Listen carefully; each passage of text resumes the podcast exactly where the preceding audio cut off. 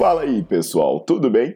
Bem-vindos ao Fitcast, Fitness com Cérebro. Eu sou Paulo Gentil, doutor em Ciências da Saúde, autor de best-sellers sobre emagrecimento, hipertrofia.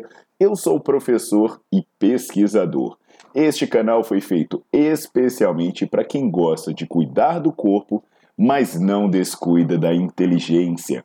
Aqui a verdade é dita com evidências científicas, doa a quem doer. Não esqueçam de seguir o canal e divulgar. E também eu convido vocês para olhar os links na descrição do canal para ver as minhas aulas, meus livros e também me buscar nas redes sociais.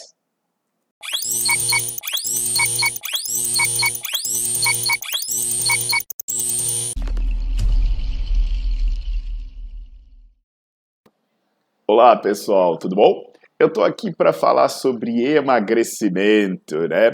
É um assunto em que eu trato no meu livro que se chama Emagrecimento, Quebrando Mitos e Mudando Paradigmas, e eu abordo bastante nas minhas aulas do Nerdflix. Mas é, só para contextualizar um pouco dessas questões, né? Você certamente conhece pessoas que se matam de fazer exercício e não emagrecem. E tem aquelas que, além de emagrecer muito pouco, né, muito menos do que o esperado, assim que elas param de fazer o exercício, elas engordam e às vezes até mais do que tinham perdido antes. Então eu vou explicar para vocês alguns detalhes disso e aí vem aquela questão, aquela pergunta que as pessoas fazem é: mas será que aeróbio engorda? Então, então já deixa o seu like no vídeo, bota para seguir o canal que as informações que vêm aqui são muito importantes para você. Vocês devem ter ouvido falar alguma vez essa coisa, né? Aeróbio engorda. O Paulo Gentil falou que aeróbio engorda. Você sabia? Paulo Gentil anda falando por aí que aeróbio engorda. Que absurdo, esse cara é polêmico demais, falando que aeróbio engorda. Os haters, eles são bem divertidos, né? O seu estudo mostra que multiarticulares são suficientes para promover hipertrofia em praticamente todos os músculos e eles espalham o que você falou rosca bíceps não dá resultado. Seu artigo mostra que agachamento dá mais do que o dobro de hipertrofia de glúteo do que elevação pélvica e eles espalham. Ele falou que elevação pélvica não serve para nada. Aí você mostra que aeróbios de baixa intensidade e longa duração não são uma boa opção para emagrecimento e eles espalham o que você falou, aeróbio engorda. Sobre esses esse último ponto especificamente, é muito comum a gente pensar em queimar gordura ou queimar calorias na hora do exercício. O que eu chamo no meu livro de emagrecimento, né, de abordagens metabólica e abordagem matemática, respectivamente.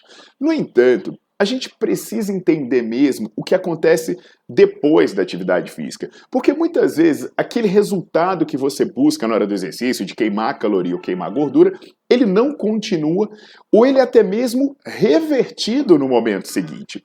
E para dar um exemplo sobre isso, eu vou falar de um fenômeno chamado supercompensação. Por exemplo, quando você faz musculação, você faz musculação e na hora do exercício há estresse nas fibras musculares. Algumas delas até vão se romper. E aí o que, que acontece nos dias seguintes ao treino? Você recupera aquelas fibras e você supercompensa, colocando um pouquinho a mais e o músculo cresce. Vamos supor que você faça um treinamento intervalado de alta intensidade. O que, que acontece na hora do exercício com as reservas de glicogênio? Você reduz ela, você depleta suas reservas de glicogênio. O que, que vai acontecer nas horas e dias seguintes após o exercício? Você recupera o que você perdeu e você supercompensa, coloca um pouquinho a mais, ou seja, suas reservas de glicogênio aumentam. Então vamos aplicar essa mesma lógica para quando você faz exercício pensando em queimar gordura na hora do exercício. Na hora do exercício, você faz a atividade e você estressa, você diminui suas reservas de gordura. E o que que você acha que vai acontecer nas horas e nos dias seguintes após o treino. Pois é, pessoal.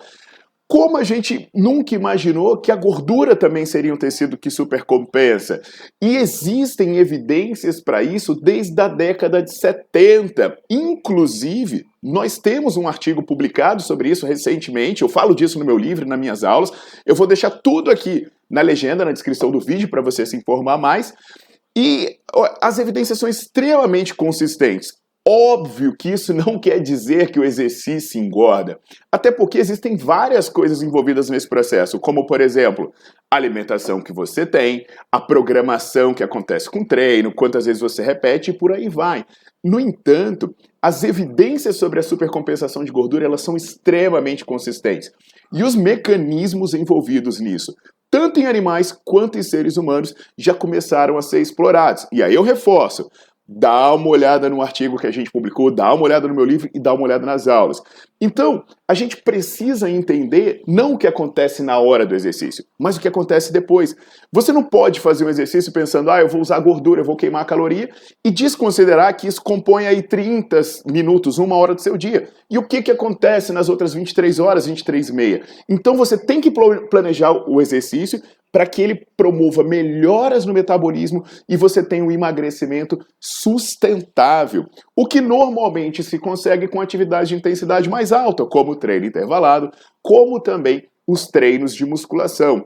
Nós precisamos reconhecer que emagrecimento não é simples se a gente quiser ter sucesso. Porque se fosse tão simples assim, as pessoas estariam conseguindo emagrecer com facilidade. E o que, que a gente encontra todo ano? Obesidade aumenta, sobrepeso aumenta, e as pessoas ficam procurando milagre, ficam procurando shake para substituir a refeição, ficam procurando aparelhinho que dá choque, cinta uh, eh, para afinar a cintura, creme para derreter gordura, todo tipo de maluquice, porque as pessoas estão tão desesperadas que qualquer um que ofereça uma bobagem acaba é, caindo no gosto do povo.